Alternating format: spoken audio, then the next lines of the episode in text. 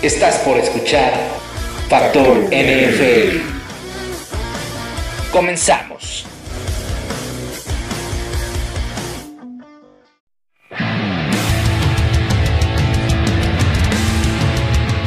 Hola, ¿qué tal amigos? ¿Cómo están? Muy buen día tengan todos ustedes. Este 31 de diciembre de 2019 se nos acabó el año y este es el último podcast del año de la NFL con grandes noticias, con grandes partidos.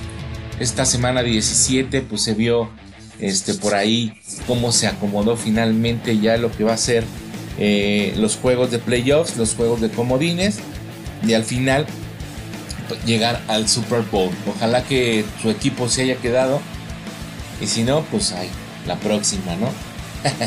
Yo soy Ek Martínez y recuerden las redes sociales de este podcast, arroba calmo en Twitter, y en serie en Facebook para que por ahí nos puedan escribir, nos manden sus comentarios y nos comenten o nos pregunten cualquier cosa referente a la NFL. Recuerden que este podcast sale todos los martes y pues estamos cerrando este año con la semana 17 como les comento. Esta semana 17 que ya dio pie a el acomodo de cómo van a estar los playoffs rumbo al tazón, al Super Bowl. Este, pues el, tazón, yo creo que este Super Bowl va a ser como el de los más esperados. Eh, obviamente eh, esperamos, ¿verdad? Que los Patriotas, que tienen un bajo porcentaje de que puedan ser ahora otra vez los, los ganadores de, este, de esta temporada 2019, pues creo que este, pues va a estar chida, La verdad es que se, se vislumbra un un juego de comodines y playoffs y esto es bastante interesante, bastante bueno. Yo creo que va a estar bastante aguerrido. Esta semana 17, bueno, pues muchos equipos que ya están clasificados, pues no, no metieron a sus eh, jugadores clave, sus jugadores titulares, como es el caso de los Tejanos que perdieron contra los Titanes. Este, pero pues finalmente así, este, así quedaron, ¿no? Y bueno, la clasificación por parte de la conferencia americana. En primer lugar quedaron los Baltimore Ravens, en segundo lugar los Kansas City Chiefs, tercer lugar New England Patriots, en cuarto lugar Houston Texans, en quinto lugar los Bills de Buffalo y en sexto lugar los Titanes de Tennessee. Y entonces la ronda de comodines se va a dar el día este, bueno, ahorita les digo los horarios que van a, van a ser eh, para los juegos de comodines, cómo van a estar definidos, días y horarios. Entonces ahorita pues van a jugar eh, los Titans contra los Patriots en el Gillette Stadium de Nueva Inglaterra. Y los Bills contra los Tejanos en el NRG Stadium de Houston. ¿no? Esa va a ser la, la, la ronda de comodines y ya la ronda divisional como salgan los ganadores de estos encuentros de la ronda de comodines, ya sea Titanes, Patriotas, Bills o Tejanos, pues se van a enfrentar en este caso, por ejemplo, eh, el comodín ganador de, de este con peor marca va contra los Ravens, en este caso tiene que ser Bills o Tejanos, y el ganador con mejor marca va contra los jefes de Kansas City en el Arrowhead Stadium se pone chingón y pues de ahí pues ya pasan un juego de campeonato de conferencia de estos equipos que quedan, ¿no? Y en la Liga Nacional los clasificados son en primer lugar San Francisco 49ers, en segundo lugar Green Bay Packers, en tercer lugar New Orleans Saints, en cuarto lugar los Philadelphia Eagles, en quinto lugar Seattle Seahawks y en sexto lugar Minnesota Vikings. Y la ronda de comodines en este fin de semana se va a jugar Vikingos contra Santos en el Mercedes-Benz Superdome y Seahawks Eagles en el Lincoln Financial Field de Filadelfia. Y bueno, pues ya quien gane estos encuentros, eh, de Viking Saints va contra 49ers. Y el comodín ganador eh, con mejor marca va contra los empacadores de Green Bay. Y de ahí, pues igual así se va hasta la hasta el Super Bowl. A ver cómo qué nos depara, ¿no? Este este juego de comodines, la verdad es que yo lo veo bastante bastante eh, equilibrado, digámoslo así. estos equipos han dado una muestra de que son grandes escuadras y creo yo que este, podrían ser encuentros bastante, bastante interesantes en este fin de, de esta temporada, ¿no? Que, híjole, dio bastantes sorpresas.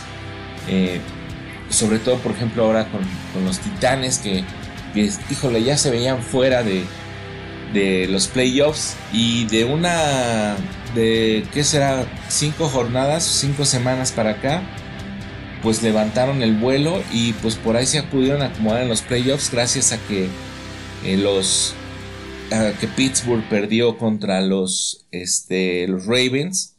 Y ellos pues, le ganaron a los Tejanos que como les digo pues los Tejanos salieron a, a jugar con sus reservas con la banca. Y finalmente pues los Titans lograron colarse no lo cual pues está chingón porque eh, pues son equipos que fueron muy inestables al principio de la temporada por Mariota y esto.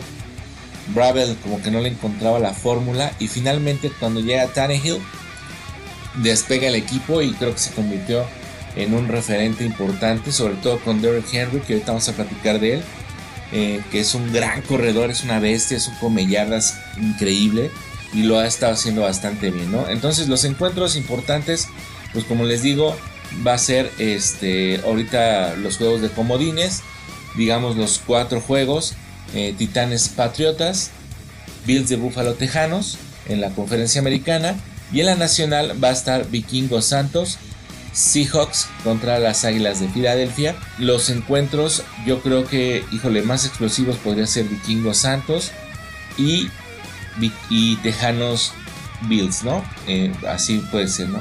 Se espera que obviamente por la trayectoria, la experiencia y, el nivel de juego que manejan los Patriotas, bueno, pues obviamente salgan ganadores de la primera llave entre los Tejanos, de los Titanes, perdón, pero pues no hay que dar nada por hecho, ¿no? Los Titanes, como les digo, los vienen haciendo bastante bien y esperemos que, que, pues salga un buen resultado de ese encuentro.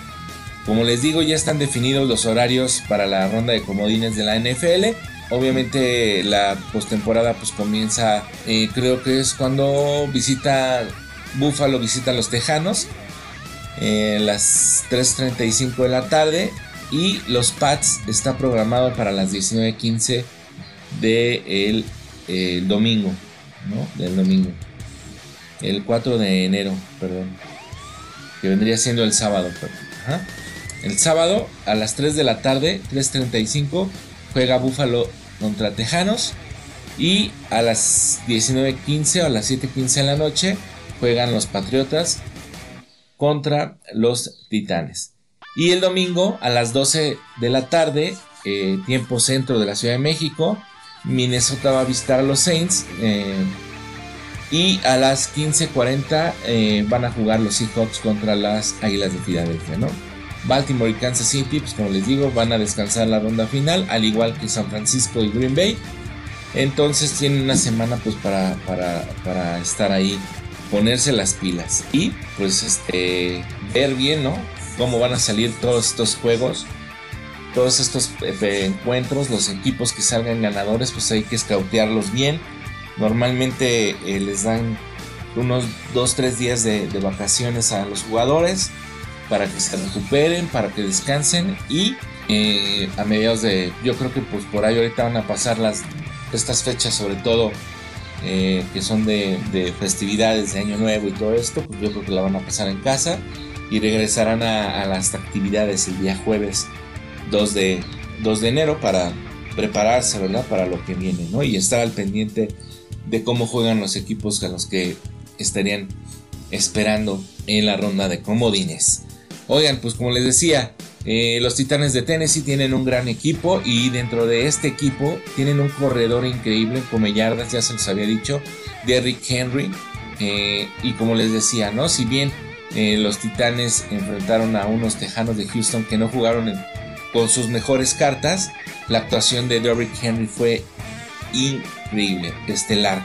El corredor de cuarto año llevó el ovoide 32 ocasiones para 211 yardas con 3 tres touchdowns en la victoria de Tennessee contra los Tejanos 35-14. Con ello, eh, Derrick Henry pues ya se convirtió en el líder de líder corredor de la liga para la temporada con 1540 yardas terrestres. Y por si fuera poco, sus 16 touchdowns por tierra lo dejan empatado en el liderato de la liga junto con Aaron Jones de los Green Bay Packers en este rubro, ¿no?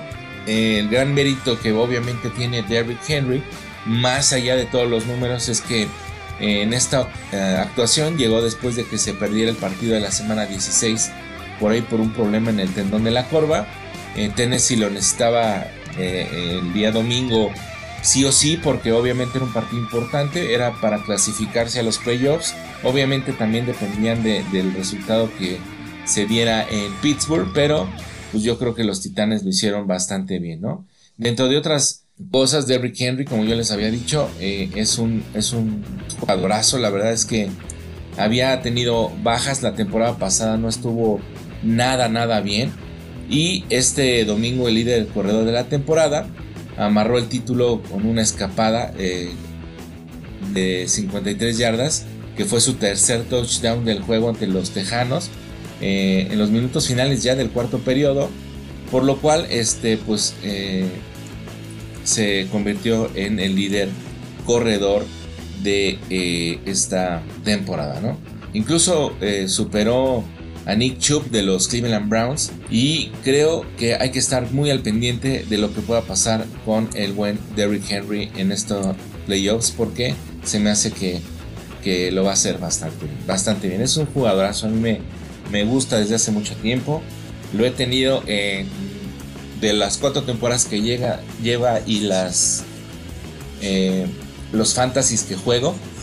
Lo he tenido ya en tres y la verdad es que es increíble, ¿no? Es increíble lo que hace este de Derrick Henry. Oigan, y pues otras menciones honoríficas es Michael Gallup de los Vaqueros de Dallas, que a pesar de que pues bueno, se quedaron en el camino, eh, el receptor abierto de segundo año de los Cowboys tardó bastante, pero finalmente ofreció una actuación que puede hacernos pensar la posibilidad de verlo como el número uno en un futuro. Eh, ahora está Michael Thomas haciendo y figurando como no tienes una idea, Michael Thomas de los Saints que se convirtió en el líder receptor de la liga. Este, pero bueno, Michael Gallup lo está haciendo bastante bien. Creo que es un corredor con un receptor con bastante talento. Y eh, con 5 atrapadas para 98 yardas, 3 de ellas para touchdown. Gallup mantuvo en racha a la ofensiva de los Cowboys en este encuentro eh, pues que tenían una ligera esperanza, ¿verdad?, de pasar a los playoffs. El siguiente paso, pues, es ofrecer eh, el próximo, la próxima temporada, pues ojalá, pues ofrecer esto, ¿no? Este, este tipo, este nivel de juego durante todos los partidos, ¿no? Desde la semana 1 hasta la semana 17, porque tuvo muchos altibajos, algunos ahí, eh, cosas que no son, pues algunas comentan, ¿verdad? Que tuvo algunos problemas con, con el entrenador. En fin, pues bueno, eh, Michael Gallup. Y otra mención honorífica es para Joe Mixon, eh, que es el corredor de los Cincinnati Bengals. Creo que eh, este corredor también es un corredor que es bastante bueno. El corredor Joe Mixon de tercer año se confirmó que es como una de las piezas claves para construir un excelente próxima, una, excelente próxima temporada eh, para los bengalíes. Tuvo 26 acarreos para 162 yardas y dos, dos anotaciones en el triunfo de Cincinnati contra los Browns. Y pues que sigue, pues obviamente eh, traer, traer este, ese nivel, ese talento y todo eso la próxima temporada. Desde la semana 1 eh, se está hablando, ¿verdad? Que para el próximo, la próximo draft Cincinnati va a ir obviamente por Joe Burrow, que fue el ganador del trofeo Heisman de LSU, ¿no? De los Tigers, eh, de la LSU. Eh, como coreback, no sé, no sé cómo lo esté vislumbrando Cincinnati. Ellos obviamente no han dicho nada. Todo esto es por parte de los analistas eh, profesionales, ¿verdad? Que de las cadenas televisivas, donde pues ya ponen a Joe Burrow como coreback de los Cincinnati Bengals, lo cual pues yo creo que hay que esperar hasta abril a ver qué, qué, qué pasa en el draft. Yo creo que Dalton lo hace muy muy bien.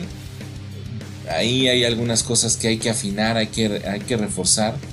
Y bueno, pues en fin, ojalá le vaya próxima, en próxima temporada a Joe Mixon bastante bien. Y alguien que, híjole, la verdad es que no, yo veo desaprovechado en su equipo y sobre todo porque es el equipo de mis amores a los jefes de Kansas City, es Demian Williams. Este eh, jugadorazo, este corredor que pues los jefes han dejado un poquito atrás del de Sean McCoy y, pues es cabrón, o sea, se me hace que es un super corredor, bastante muy, muy apegado al talento que tenía Karim Hunt, pero no lo han sabido explotar. Pero en fin, esta semana 17 los, los jefes de Kansas City lo aprovecharon al 100% y vencieron a Los Ángeles Chargers 31-21. Eh, y obviamente ustedes saben que bueno, pues ahí con una, uno de los resultados, ¿no? Eh, pues nos colaron, se colaron pues, al segundo lugar de la, de la, de los playoffs y pues logramos descansar la primera semana y recibir el primer juego en casa. Esto es gracias a los eh, Dolphins, a los Miami Dolphins, que sorpresivamente ganaron a los Pats eh, en un juego, híjole, bastante feo de los Patriotas. Tom Brady salió como a echar cáscara.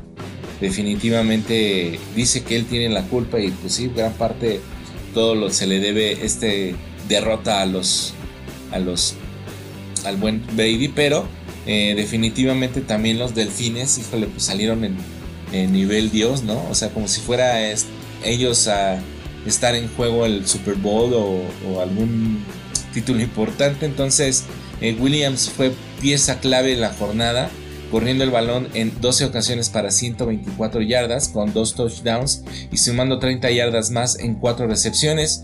Eh, Williams, como les dije, no tuvo la temporada que muchos esperábamos, particularmente en términos eh, de este jueguito del fantasy, eh, pero puede que yo creo que ser pieza importante para, para esta, esta instancia de playoffs para los jefes de Kansas City, ¿no? Es un corredor sazo, lo hace bastante bien, tiene una velocidad importante, dribles importantes, creo que lo puede hacer bastante bien y ojalá que la próxima temporada pues lo tengamos un poco más en el back para ver eh, pues qué puede ser, ¿no? Eh, Dak Prescott de los eh, de los Cowboys, pues bueno, ahí está este Prescott sacando a relucir la, pues, la mejor cualidad que tiene, creo yo, que es el liderazgo. no han tenido una temporada en la cual esperábamos, se ha criticado bastante por ciertas cosas, eh, pero pues, creo que Dak Prescott ha sabido eh, sobrellevar todo este tipo de, críticas. Mientras tanto, pues volvió a responder con una actuación de 23 pases completos de 33 intentos para 303 yardas en la victoria de los Cowboys. Eh, pues paliza, ¿no? 47-16 sobre los Washington Redskins, incluyendo cuatro pases de anotación sin intercepciones y creo yo que una de las mejores actuaciones que ha tenido Dak Prescott en la temporada. Pese a que por ahí tiene una lesión en el hombro que le ha limitado un poco en los entrenamientos eh, por ya casi dos semanas. Y bueno, Prescott puso a su equipo en posición de ganar, aunque pues no, no alcanzaron a meterse a la postemporada. El fracaso de la campaña pesa sobre los hombros de varios jugadores, obviamente, entre ellos pues también eh, está por ahí Jason Garrett, que bueno, Ahorita vamos a hablar de eso. Que eh, pues está por ahí pendiente su futuro. Digamos que eh, Jason Garrett pasó eh, al vestidor después de, su conferencia de prensa posterior al partido.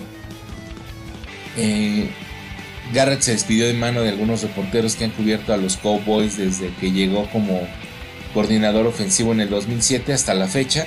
Incluso se despidió de brazo de de abrazo de algunos de algunos de reporteros. Y este creo yo eh, que bueno todo todo el panorama que veía Jason Garrett pues era que era la última vez que pasaba por el vestidor de los Dallas Cowboys como entrenador en jefe. Obviamente pues la cara que presentaba Jason Garrett pues no era la de de mucha felicidad obviamente porque no tuvo una temporada como se esperaba la mayoría de gente cercana a los Cowboys y aficionados consideran que su contrato que expira ah, en unos 10 días pues no va a ser renovado. Pero este pues bueno, hasta el momento no se ha eh, definido nada, nada aún para el head coach de los Vaqueros de Dallas.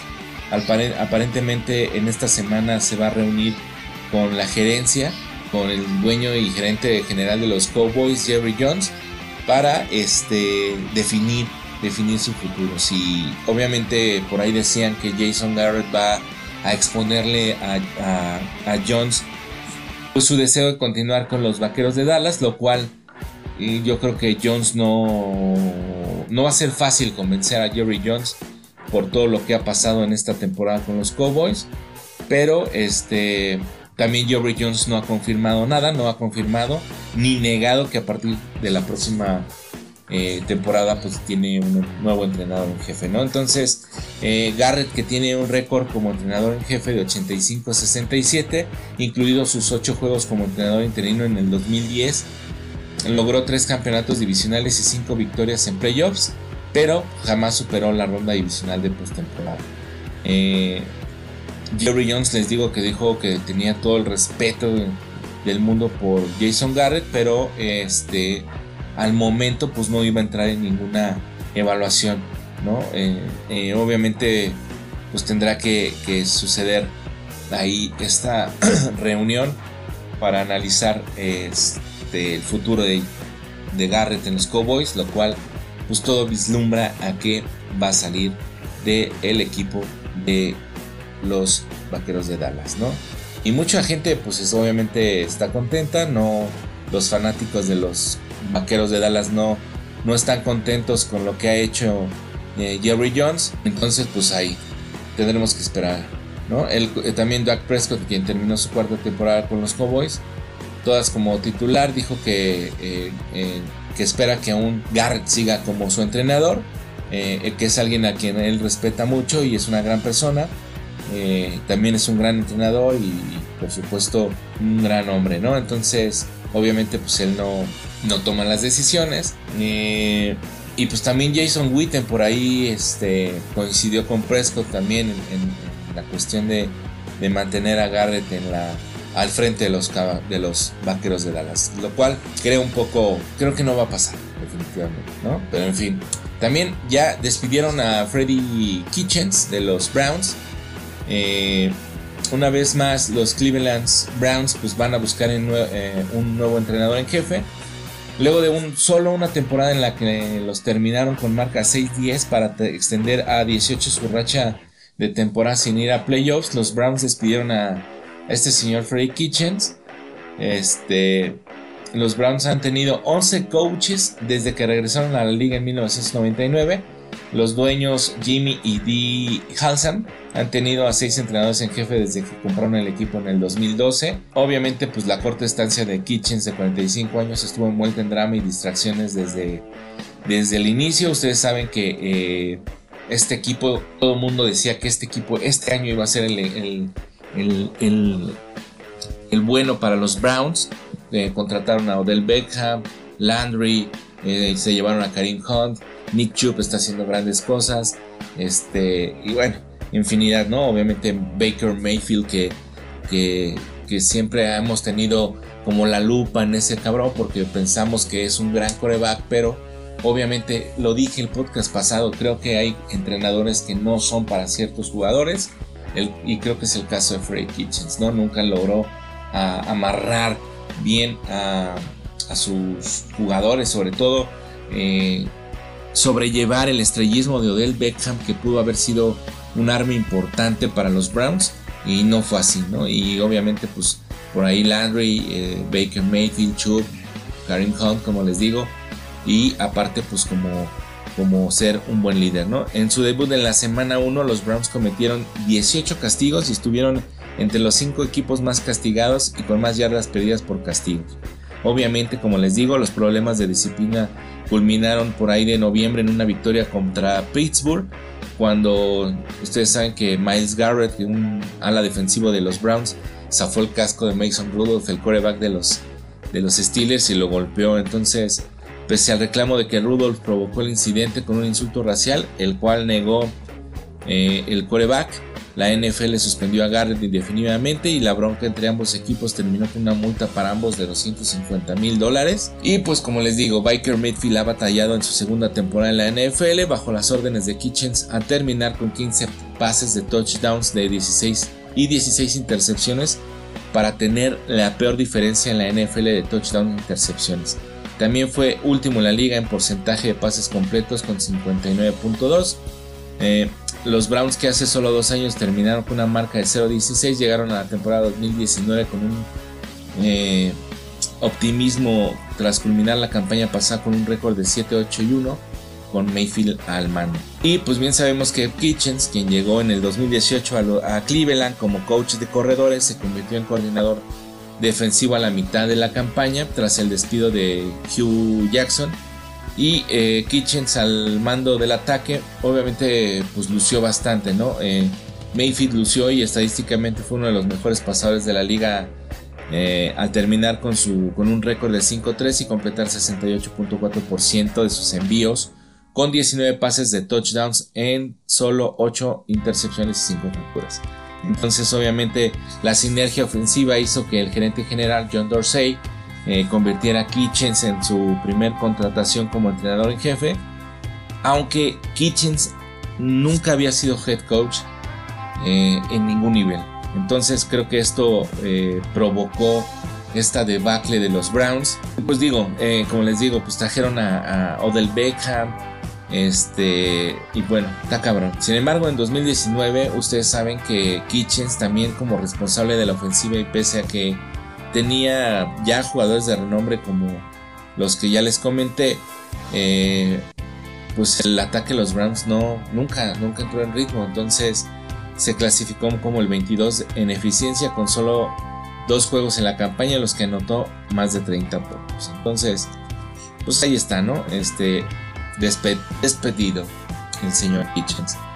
Eh, sí es importante que cuando tengas un head coach, creo yo, eh, eh, venga ya o sea coordinador ofensivo de tu equipo y tenga ya varias temporadas siendo o estando atrás del head coach o definitivamente no puedes traer a un coordinador defensivo de dos temporadas con tu equipo ya ser head coach. Creo que por ahí le falló a Dorsey esa situación. Eh, le falta mucha experiencia a Kitchens, a, pesar de que ya tiene bastante edad, pero siempre ha estado en la coordinación, eh, entrenador de, de, de, corebacks o así. Entonces creo que por ahí le falta un poco de experiencia a Kitchens.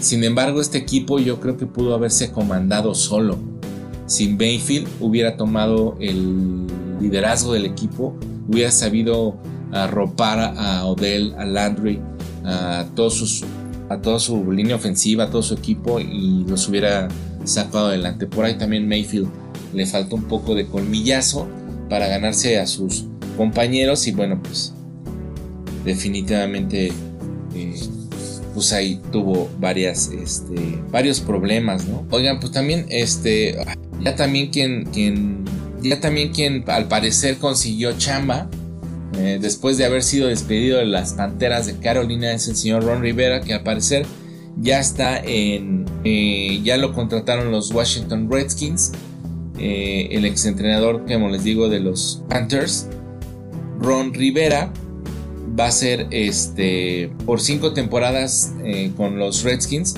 según lo que comentaron las fuentes el día de ayer. Rivera se convertirá en el séptimo entrenador en jefe contratado por el propietario Dan Snyder. Eh, y Carolina, pues ustedes saben que despidió a Rivera el 3 de diciembre, apenas, con un récord de 5-7. Rivera se transformó rápidamente, bueno, transformó realmente a los Panthers que tuvieron una marca de 2-14 en el 2010 al año previo a su llegada. Tres temporadas después terminaron 12-4. En el 2015 tuvieron un récord de 15-1 y llegaron al Super Bowl. Rivera eh, creo que hizo un gran trabajo de transformación con los Panthers, pero pues ya terminó por fin, este, eh, ¿cómo se le dice? La magia, ¿no? Se le acabó la magia esta temporada, la verdad Carolina también eh, dislumbraba eh, una temporada importante. Perdieron por ahí a Cam Newton al principio, una lesión en el pie y ya no pudieron recuperarlo. Lo tuvieron que operar. Pero pues definitivamente creo que Ron Rivera este, pues va a hacer un partido. Yo creo que Ron Rivera es de esos coaches que, que son muy silenciosos, pero bastante efectivos y creo que va a ser un buen trabajo con los Redskins. Los Redskins que les hace falta eso, un coach eh, que, los, que los impulse y Ron Rivera tiene al parecer esa fórmula para levantar equipos que están caídos, ¿no? Y esperemos, todavía los Panthers no han dicho a quién van a, llevarse eh, y pues bueno, entonces, este, ustedes saben también pues que eh, los Redskins despidieron a Jay Gruden luego de un inicio de 5-0 en su sexta campaña. Eh, obviamente la falta de, disciplina, algo que, eh, que, ya cuando llegó Bill Callahan intentó corregir. Pero bueno, pues no, no, no se dio definitivamente todo este cambio. Entonces pusieron a, a, Bill Callahan como interino. Y al final, bueno, pues Ron Rivera va a ser el, el head coach de los Redskins a partir de la próxima temporada, ¿no? Y pues hay equipos que todavía están pendientes este, eh, de cambios. Ya también los Giants pusieron fin a la era de Pat Schumer. Despidieron al entrenador en jefe eh, este lunes luego de dos temporadas en el cargo. Sin embargo, el equipo mantuvo en su puesto ya al gerente general eh, Dave Gettleman y bueno, pues Schumer que habría sido eh, informado de su despido este lunes eh, por ahí de las 9 de la mañana. Eh, todavía planea reunirse con el equipo a las 11. bueno, hicieron una junta después del, del, informe para ver la situación. Y pues al parecer no hubo un arreglo y lo despidieron. Finalmente Schumer acumuló, acumuló perdón, un récord 9.23, su marca fue de 19.46 y su porcentaje ganador es de .292 en cuatro temporadas como entrenador en jefe de los Giants y de los Browns. Eh, los Giants terminaron 4-12 en la cuarta y tercera posición respectivamente en la NFC. Esta en cada una de las últimas dos temporadas con Schumer al frente ganaron selecciones del top 6 del draft con por pues, todos estos problemas que se les han presentado los gigantes de Nueva York. Eh, y obviamente emitieron un comunicado por parte del presidente del equipo John Mara y el presidente eh, general eh, Steve Tisch este lunes para indicar que Pat Schumer salía del equipo, ¿no? Prácticamente el comunicado dice Steve y yo hemos tenido muchas discusiones sobre el estado de los Giants.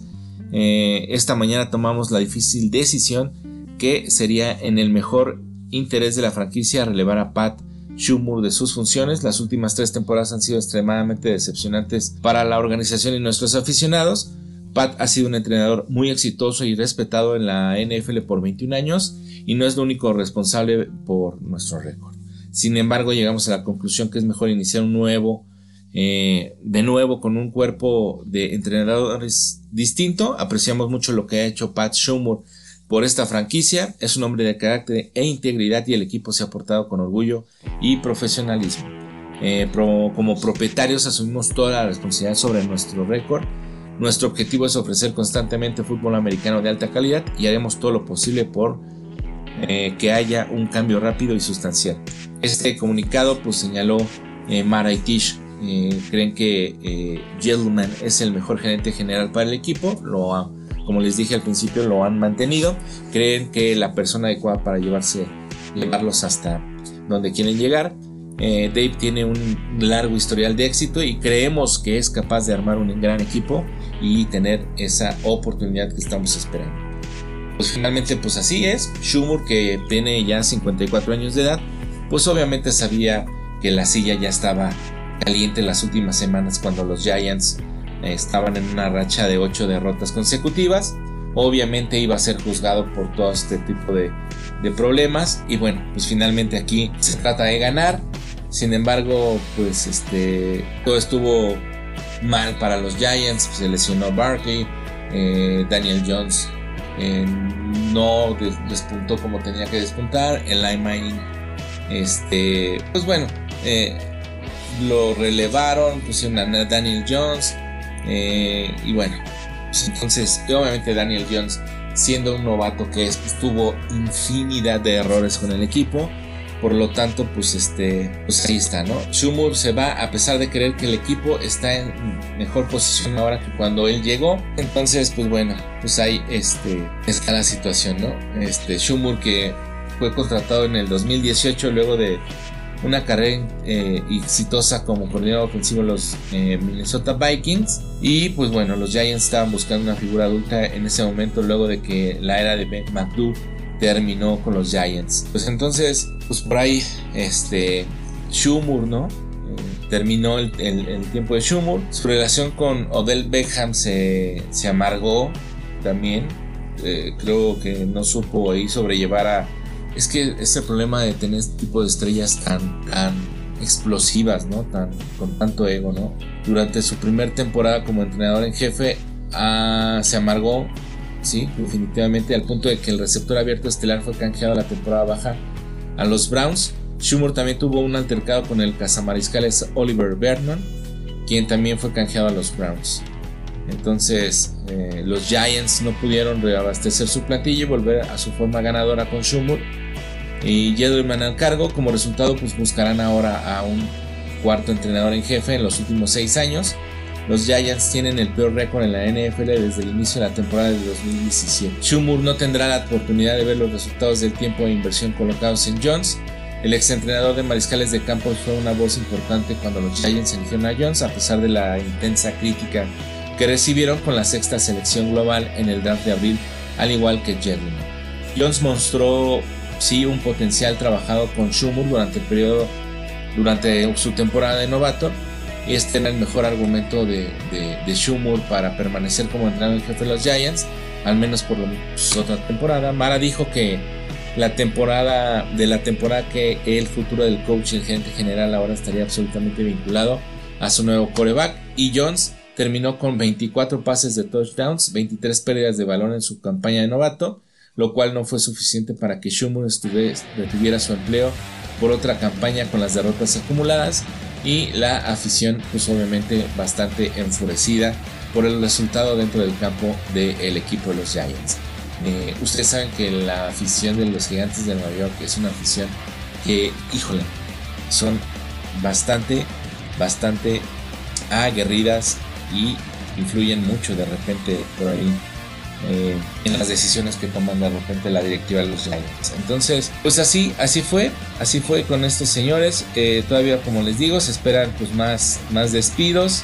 Este, y pues empiezan a hacer los cambios, ¿no? Entonces, por fin ya se, se están definiendo eh, con la conclusión de la mayoría de, bueno, con la conclusión de todos los de esta semana 17, pues ya se define en el orden de los primeros 20 turnos del draft en los equipos que, pues que no van a disputar los playoffs. Los turnos restantes se definen conforme vayan quedando eliminados de la postemporada a partir de la ronda de comodín. No sé si me explico.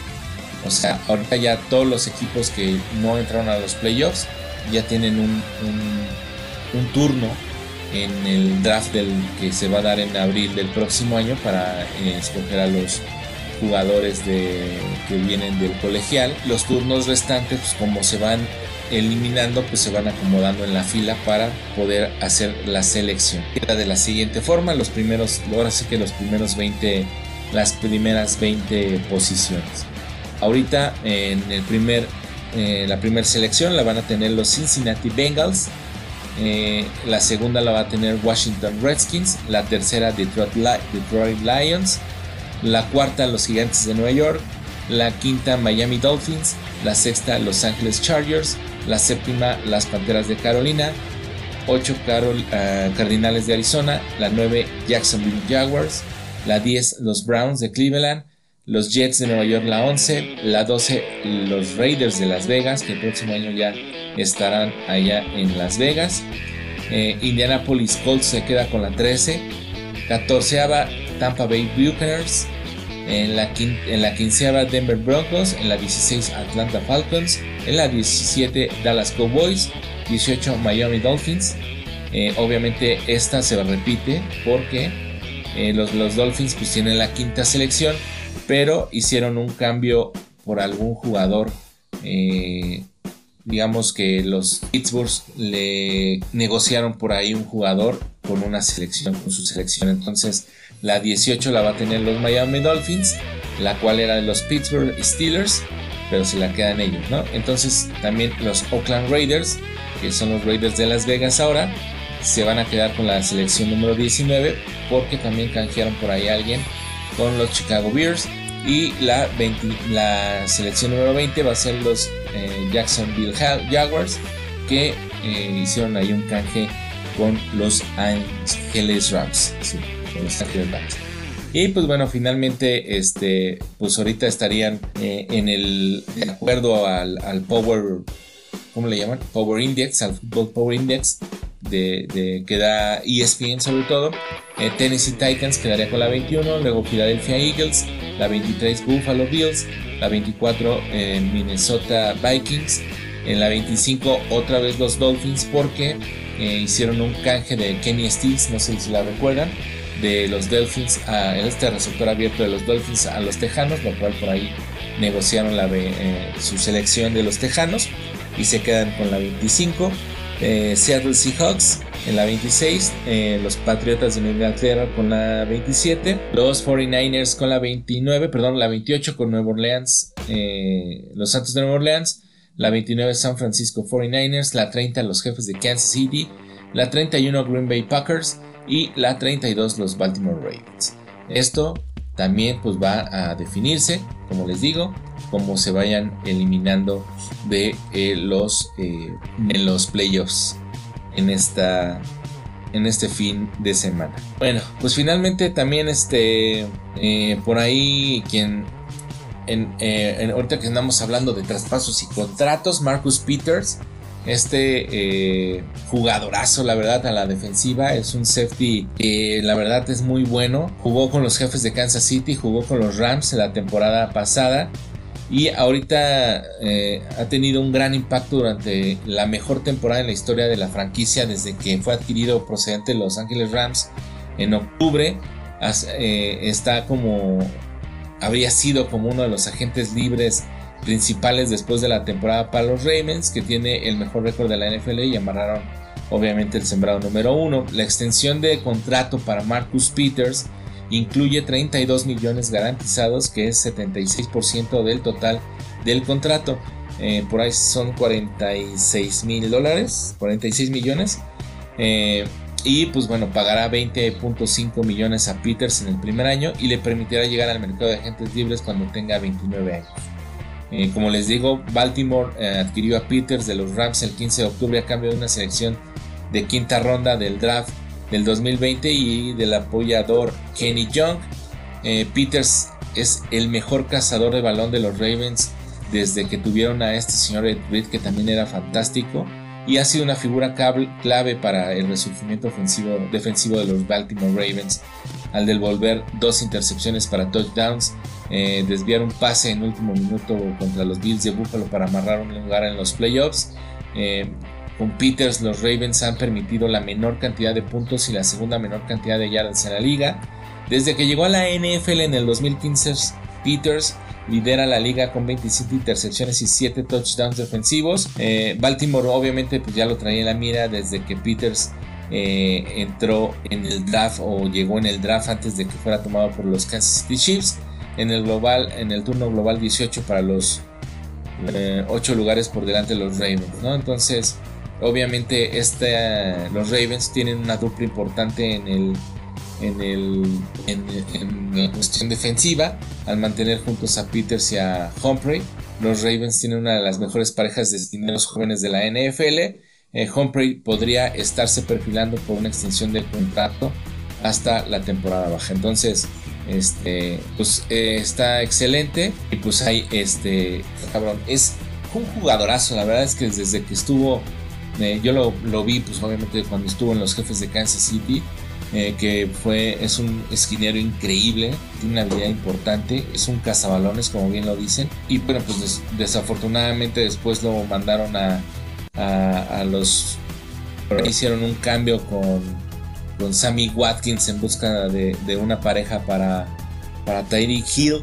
Eh, o reforzar la ofensiva de los jefes de Kansas City con un receptor como Sammy Watkins, el cual pues no ha dado esa, ese extra que, que, necesitábamos, ¿no?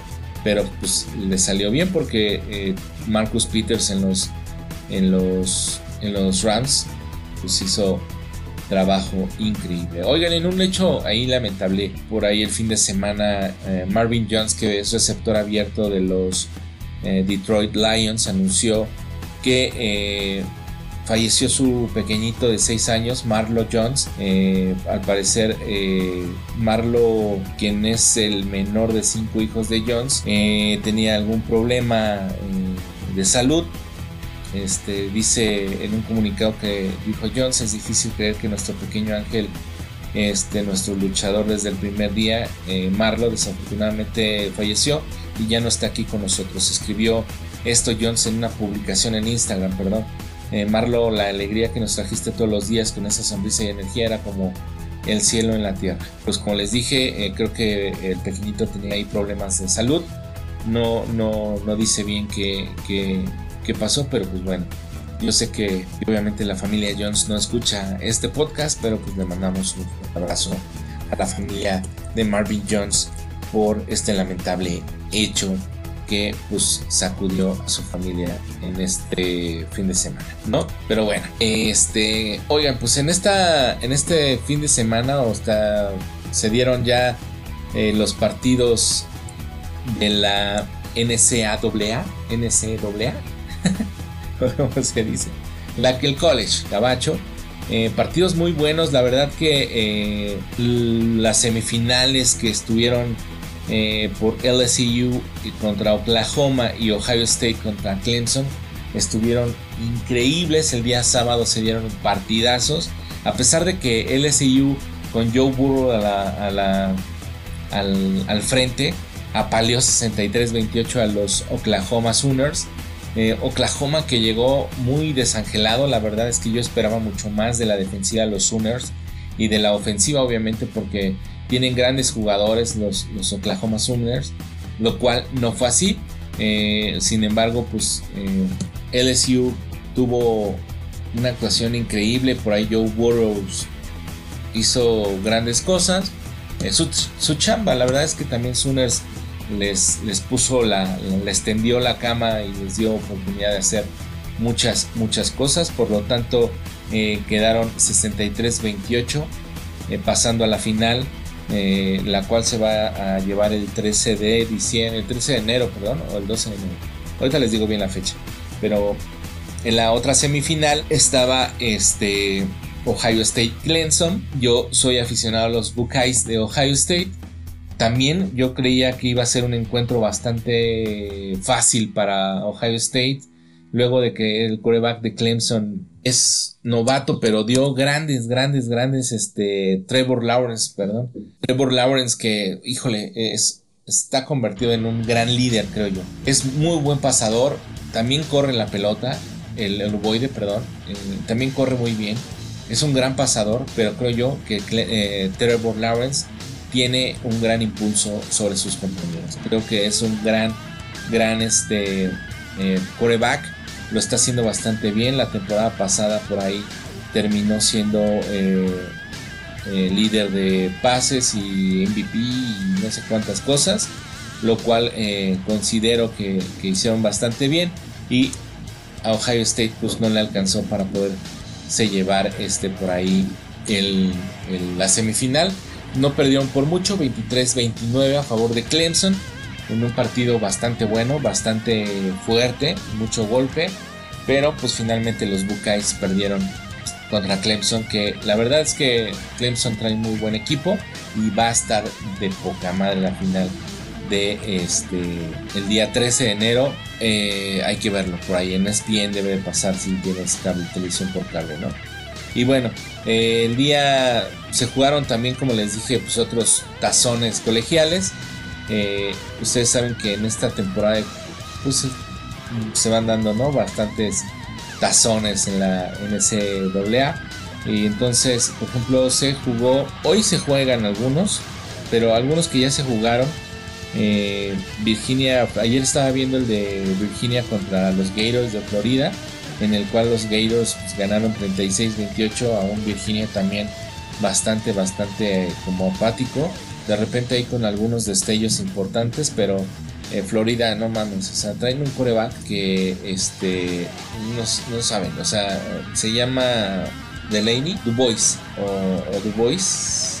Traen un corredor y un, corredor y, el coreback. Ahorita les digo este cómo se llama este muchachón que este, pues hay que estar al pendiente porque se me hace que este señor va a ser el nuevo, el nuevo coreback, va a, ser, va a estar en, la NFL. Uno de ellos eh, es un 5 que según yo, eh, ahorita les digo cómo se llama. No viene el nombre del coreback, pero bueno, ahorita les digo cómo se llama. Y un receptor que es Du Bois, que también, híjole, qué pinche corredorzazo, qué corredorzazo. Uno es Franks, pero Ah, no me acuerdo cómo se llama el otro, que es un número 5. Ahorita les digo los nombres. Muy bueno, muy partido, un partido muy interesante, muy bueno. La verdad es que creo que este va a ser bastante, bastante, bastante atractivo eh, estar siguiendo estos jugadores. en otra final también Illinois le gana, pierde contra California, contra 35-20. El, también eh, Mississippi contra Louisville eh, fue un partido también bastante ríspido, 38-28 al final. Louisville sacó la victoria.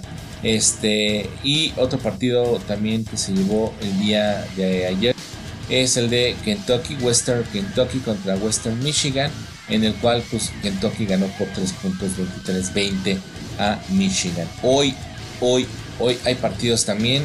El día de mañana, perdón, va a haber partidos. Obviamente ustedes saben que siempre al principio del año este, la tazoniza, el desfile de las rosas y todo esto que siempre se lleva en estos días, lo cual es, híjole, bastante chingón. Hay una tradición importante en Estados Unidos conforme a los tazones colegiales en estas fechas. Eh, yo era puta seguidor, me cagaba el desfile de las rosas que lo pasaban como desde las 10 de la mañana hasta la 1 de la tarde y empezaban los partidos. Y pues sí, sí me gustaba por ahí ver a los, a los, a los, este, a los colegiales. Les digo que de chavillo me gustaba eh, este deporte. Y bueno, pues el día de hoy eh, partidos bien, bien importantes o partidos de escuadras que siempre han sido como tradicionalmente citadas en estos días para hacer grandes encuentros. En el primero a las 12 va a estar, bueno, en el horario de las 12 del día, el primero de enero, juega Alabama contra Michigan, que es un juegazo, es un juegazo, eh, híjole, de neta, tienen que ver ese partido. Si les eh, tienen, no, no sé, o sea, neta es que no se lo pueden perder. Michigan, que es un jugado, son, es un equipo siempre eh, importante, sumando para llevar jugadores a la NFL. Creo yo que este que también Alabama, que es son este Crimson Alabama también es un gran gran equipo, también importantísimo en Estados Unidos. En la segunda en el segundo partido va a estar Arbun contra Minnesota. También muy buen encuentro. A las 4 de la tarde juega Wisconsin contra Oregon. Y eh, después de ahí nos saltamos hasta las 7:45 que va a jugar Georgia contra Baylor, que también es un gran, gran encuentro. Este, Oregon y Wisconsin también, eh, también está chido. El 2 de enero empiezan a las 2 de la tarde contra eh, Cincinnati contra Boston College. Este, a las 6 de la tarde Tennessee contra Indiana. Eh, a las 3, el 3 de enero a las 2 y media juega Nevada contra Ohio. Ah, por ahí ya nos saltamos hasta el 4 de enero a las 10 y media de la mañana Tulane contra Southern Miss. Y ah, el 6 de enero a las 6 y media Miami contra Louisiana Lafayette. Entonces así va a estar nuestro, este, nuestro, ¿cómo se llama? Nuestra jornada de tazones colegiales, de juegos colegiales. Tienen que verlo, la verdad es que no se, netas no se van a arrepentir, son partidos bastante buenos donde no hay temor a Dios, neta, se pone eh, súper, súper chingón. Este, ves jugadas increíbles, ves eh, eh, jugadores que obviamente, jugadores que están luchando por, tener un, este, un, lugar en, el draft de la NFL, incluso algunos ya están comprometidos con algunos equipos, ¿no? Entonces, Perín, Lamical, Lamical Perín se llama el corredor del Como una bocanada de la Rosa de Guadalupe me, vino el nombre de este güey.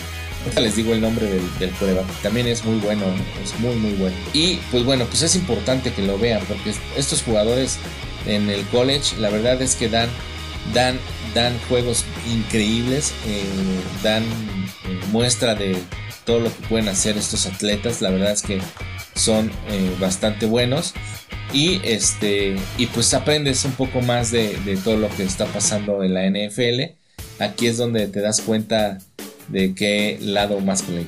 O sea, aquí todos los, los, los, ¿cómo se llaman? Los, los visores de los equipos están al pendiente de, de todos estos muchachones que pues son, ustedes saben que son este, pues son atletas, Es que si los, neta, si los vieras en, en el combine, te darías cuenta, este, Amory Jones se llama el coreback les digo de, de, Jones, qué buen coreback, ¿eh? qué buen coreback eh, obviamente de esta nueva, como les, siempre les digo, de esta nueva camada de corebacks que, lanza y corre, increíble. Y Perrine, que, o Perin, no sé cómo se pronuncia, es este número Lamical Perrin, que también ya también termina su temporada. Y no dudo que por ahí pueda estar dentro de, de algún equipo de la NFL en el draft. Hay que tienen que estar pendientes es lo que les digo. Por eso es importante ver esos encuentros porque te das cuenta quién va a llegar a la NFL y quién se va a ir a chambear.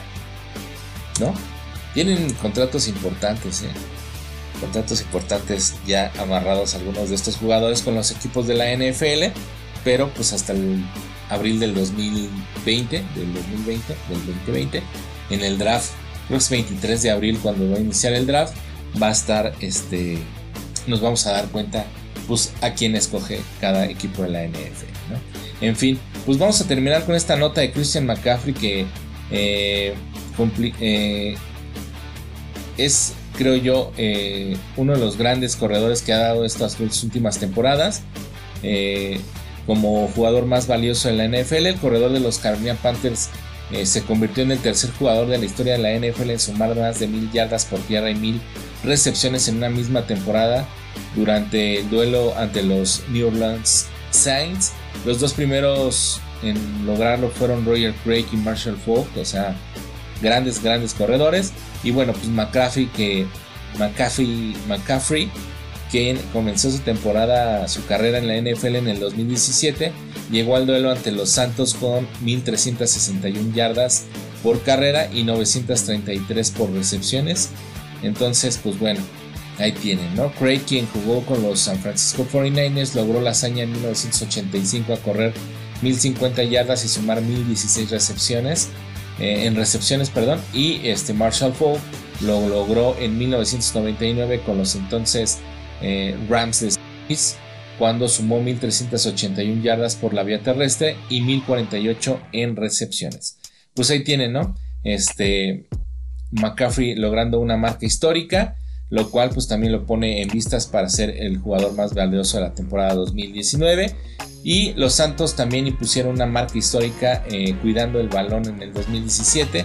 La ofensiva de los Santos de Nueva Orleans es reconocida por su explosividad y poner pues grandes números en la era de Sean Payton y Drew Brees, pero el equipo aseguró uno de los récords más importantes en la historia de la NFL con un número minúsculo. Los Santos 13-3 en esta temporada sufrieron solo 8 pérdidas de balón en toda la temporada, la cifra más baja en la historia de la liga.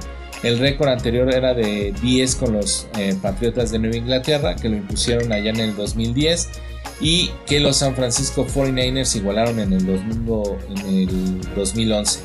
Entonces, pues es una marca importante porque pues, obviamente esto se ve en el, este, en el juego del equipo, ¿no? En la ofensiva, ¿no? No perder balones es cosa importante porque pues obviamente este, le restas, le restas números. Entonces, qué chingón que, se están logrando estas marcas por estos equipos y pues bueno, En fin, así es amigos, pues llegamos al final de este podcast del día de hoy.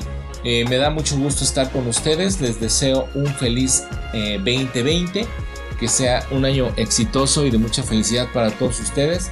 Nuevamente muchas gracias a todos por, lo, por, escucharnos y por compartirnos ahí con sus, amigos. Este, hemos tenido una afluencia importante de, de escuchas de este podcast de la NFL.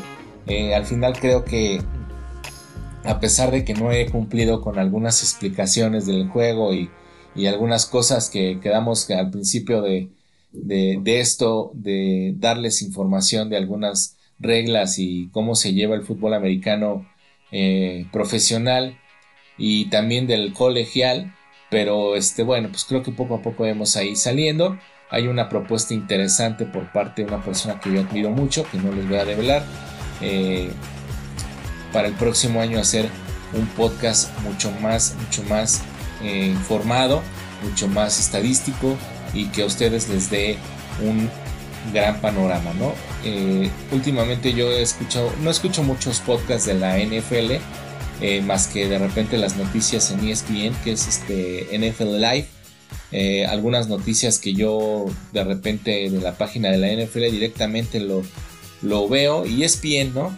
Eh, que es como ESPN y, Fox, ¿no? De repente los podcasts de la NFL se tornan un poquito como ventaneando eh, el bueno, el malo y el castroso y eso a mí no me late porque no, no das nada, nada importante, ¿no? Sí es importante dar un análisis basado en estadísticas, en información clara y precisa, pero también eh, dar un poquito sobre eso una opinión muy centrada con respecto a, lo que está sucediendo en la NFL, eh, con los encuentros y con los equipos y con los jugadores y con los entrenadores, pero de repente los podcasts que hay en, ahorita actualmente en el aire, pues es más como una pinche verdulería, ¿no? Tirarse unos al otros y ya saben lo que se ha dado, ¿no? Un, el clásico eh, Faitelson José Ramón, ahorita este, Marín contra Brailovsky, esa, porquería no me late, la neta es que no anuncias y no das ningún plus más que estar viendo cómo se madrean unos a otros, ¿no? Por un equipo, por otro equipo, o por X cosas, ¿no? Entonces, si viene un hecho importante, hay que platicarlo, vamos a sentarnos a la mesa con, con esta persona, eh, del cual creo ya mencionaba aquí en el, en el podcast, y va a estar muy interesante lo que pueda él brindarnos porque es un profesional de esto y a lo mejor podemos tener otras plataformas activas con Factor NFL. Ya decidimos qué sucederá el próximo año. Pero bueno, yo les deseo nuevamente mucho éxito, que se la pasen bonito en familia, cenen rico, beban, diviértanse, reciban el año felices. Eh, a la gente que está sufriendo alguna pérdida o algún problema en el cual eh, no le esté pasando muy bien, pues les deseo lo mejor, que se recuperen pronto de, esta, de este problema, de esta situación, de esta pérdida. Eh, les mando un abrazo a todos. Pásenla chido en el 2020. Los quiero mucho. Muchas gracias. Yo soy Ek Martínez. Recuerden las redes sociales arroba calmo en Twitter y Ek en serie en Facebook. Nos escuchamos el próximo año. chiste de tío incluido en este podcast. Nos escuchamos el próximo martes para ver cómo les fue a sus equipos en la ronda de comodines y veamos quién llega al Super Bowl en este. Muchas gracias, pásenla rico. Bye.